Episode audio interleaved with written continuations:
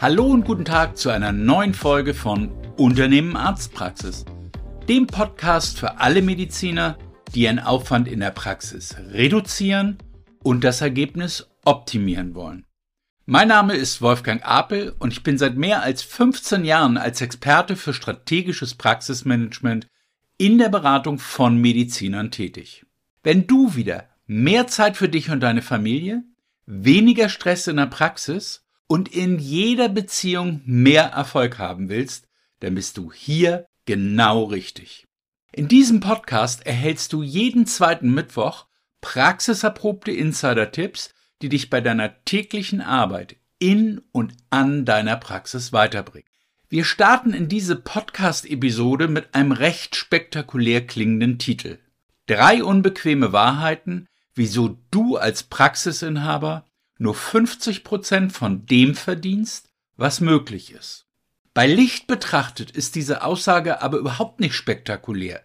Sie basiert auf Zahlen und Daten, die jeder beim Statistischen Bundesamt sofort kostenfrei überprüfen kann. Dort wird die Umsatz- und Ertragssituation der verschiedenen Praxistypen alle zwei bis drei Jahre quer durch alle Fachrichtungen aufgeteilt nach Praxisgrößen und Regionen veröffentlicht.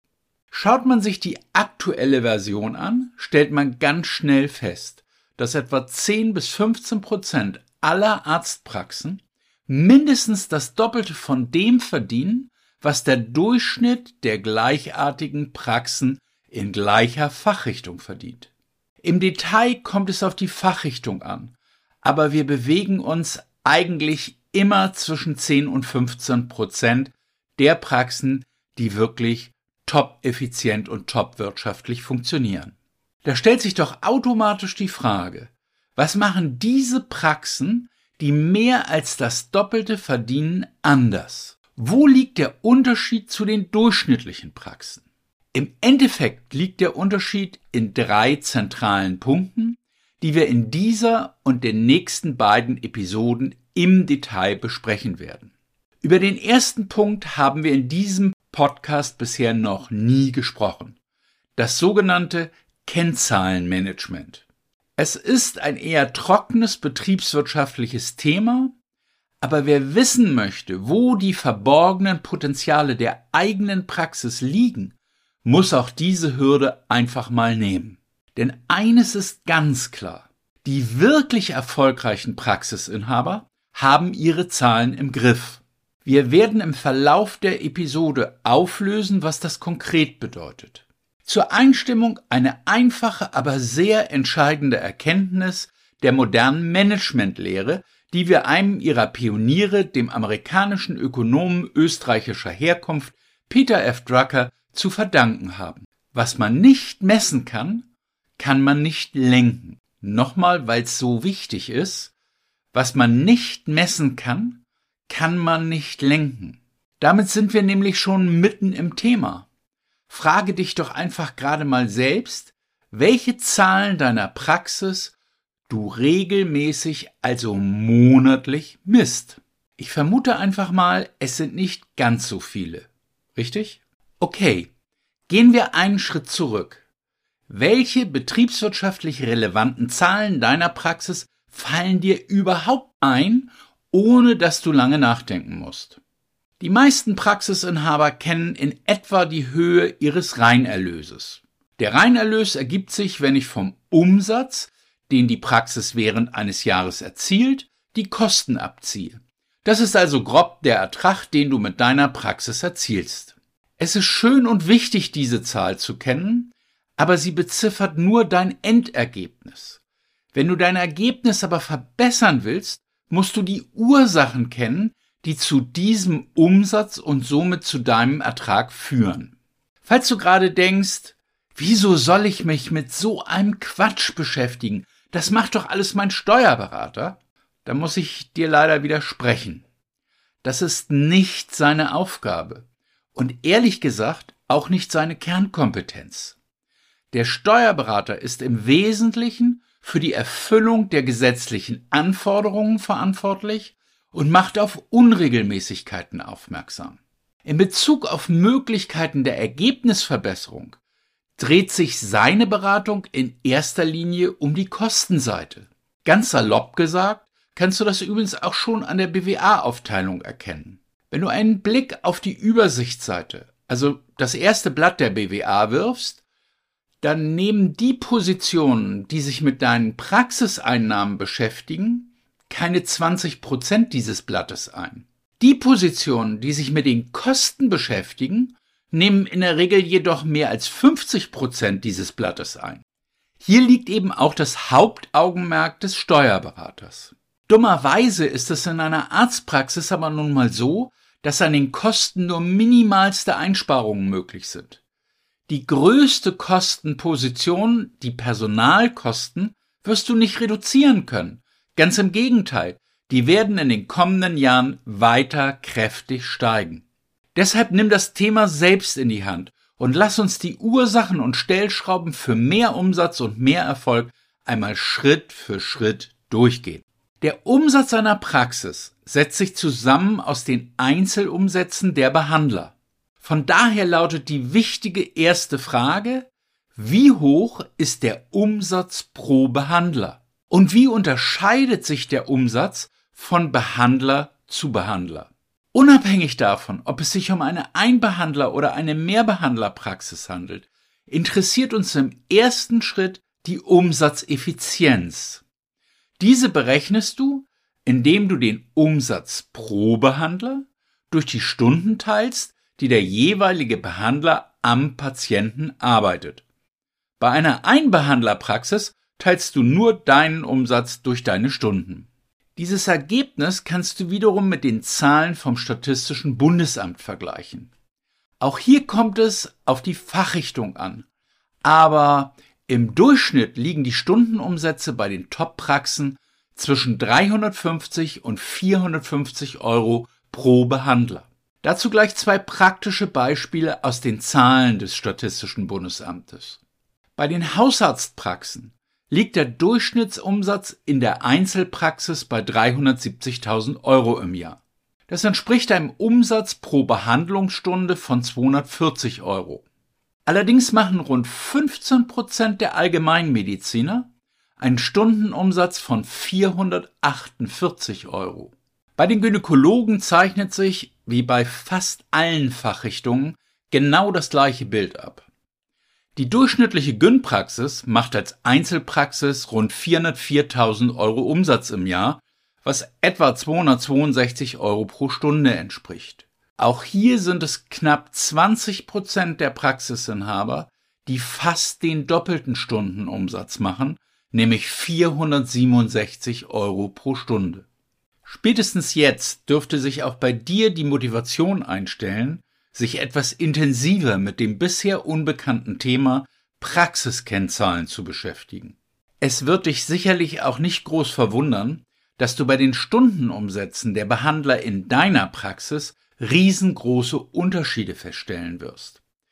Dann ist es an der Zeit, ins Detail zu gehen und herauszufinden, woher diese Unterschiede kommen. Angestellte Ärzte und Zahnärzte werden in aller Regel nie die vorgenannten Stundenumsätze der Praxisinhaber erreichen. Aber 80 Prozent davon, das sollte schon das Ziel sein. Wir gehen aber weiter und schauen uns den nächsten Punkt an. Dein Umsatz hat natürlich auch eine Menge mit der Anzahl der behandelten Patienten zu tun. Somit wäre es nun spannend zu sehen, wie es mit den monatlich behandelten Fällen pro Behandler also Anzahl der Scheine plus Anzahl der behandelten Privatpatienten, aussieht. Auch hier kannst du deine Werte mit den Werten aus dem Statistischen Bundesamt sowie den Werten der KV vergleichen und hast direkt einen Überblick, wo deine Praxis im Schnitt liegt. Das bringt uns gleich zum Thema Privatpatienten. Wie viel Prozent deiner Patienten sind privat versichert und welchen Anteil an deinem Umsatz machen sie aus? Als Vergleichswert. In Deutschland sind knapp 11 Prozent der Menschen privat versichert und machen etwa 27 Prozent des Umsatzes einer Arztpraxis aus. Aber Achtung! Hier musst du bei der Analyse genau hinschauen. Manche Steuerberater vermischen den Umsatz der Privatpatienten mit den IG-Leistungen, die zwar privat bezahlt werden, aber ja einen völlig anderen Ursprung haben und so verbucht ein verfälschtes Bild ergeben. Wird der Igelumsatz in deiner BWA nicht besonders ausgewiesen, erscheint der prozentuale Umsatz durch Privatpatienten im Vergleich zum GKV-Umsatz natürlich weitaus höher, als er wirklich ist. Bitte sprich in diesem Fall mit deinem Steuerberater. Die Werte müssen unbedingt getrennt werden, um ein klares Bild zu erhalten. Und wenn du jetzt sowieso schon mit deinem Steuerberater darüber sprichst, bitte ihn direkt die wichtigsten Selbstzahlerleistungen, die du anbietest, ebenfalls gesondert in der BWA auszuweisen.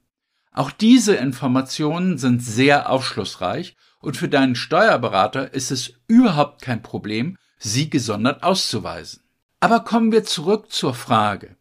Wie sieht dein Privatpatientenumsatz im Vergleich zum Umsatz der gesetzlich versicherten Patienten aus? Liegt deine Praxis in einer Stadt wie München, Frankfurt oder Düsseldorf, nützt dir der eben genannte Vergleich mit dem Statistischen Bundesamt wenig. In diesen Städten ist der Privatpatientenanteil mit etwa 25 Prozent deutlich höher. Das muss berücksichtigt werden. Das letzte relevante Thema, das wir heute ansprechen wollen, ist die Neupatientenentwicklung. Im alltäglichen Praxisbetrieb fällt es meist niemanden auf, aber jede Praxis verliert pro Jahr etwa sieben Prozent der Patienten. Das liegt einerseits daran, dass in Deutschland jedes Jahr etwa 10% aller Menschen umziehen. Die Hälfte dieser Umzüge führt die Leute in eine neue Stadt und damit kommt es dann natürlich auch zu einem Arztwechsel. Andererseits haben wir einen natürlichen Patientenabgang durch Tod in Höhe von rund 2%. Dieser Wert ist aber sehr abhängig von der Fachrichtung. In einer Augenarztpraxis mit Patienten in einem überdurchschnittlich hohen Alter ist der Wert nochmal ein bisschen höher. Aber insgesamt kommen wir mit diesen beiden Faktoren auf durchschnittlich 7% Patientenverlust pro Jahr. Das ist völlig normal. Im Umkehrschluss bedeutet das aber auch, dass jedes Jahr 5% neue Patienten in deine Stadt oder deine Region ziehen. Ob diese dann aber schlussendlich auch bei dir Patienten werden, weißt du nur, wenn du die Neupatientenentwicklung deiner Praxis kennst und kontinuierlich verfolgst. Hier liegt übrigens auch der Schlüssel zur Verbesserung deines Privatpatientenanteils. Den kannst du übrigens aktiv selbst steuern. In Kürze bieten wir ein kostenfreies Webinar an, in dem ich Schritt für Schritt zeige, mit welchen einfachen Strategien du mehr Privatpatienten gewinnst. Wenn dich das interessiert, schick mir einfach eine Mail mit dem Stichwort Seminar Privatpatienten und du wirst von mir sofort informiert, wenn dieses Webinar verfügbar ist. Wir schauen uns nun erstmal die nächste wichtige Kennzahl an. Die Entwicklung deiner Privatpatienten hängt nämlich stark mit der Patientenzufriedenheit deiner bestehenden Patienten zusammen. Hast du dir darüber schon mal Gedanken gemacht? Oder eventuell selbst eine Befragung durchgeführt, um die Patientenzufriedenheit zu messen? Das ist nämlich mit ganz einfachen Mitteln möglich. Du schickst dem Patienten abends nach dem Arztbesuch einfach eine Mail oder SMS und bittest ihn, zwei, drei Fragen zu ihrem Besuch in deiner Praxis zu beantworten.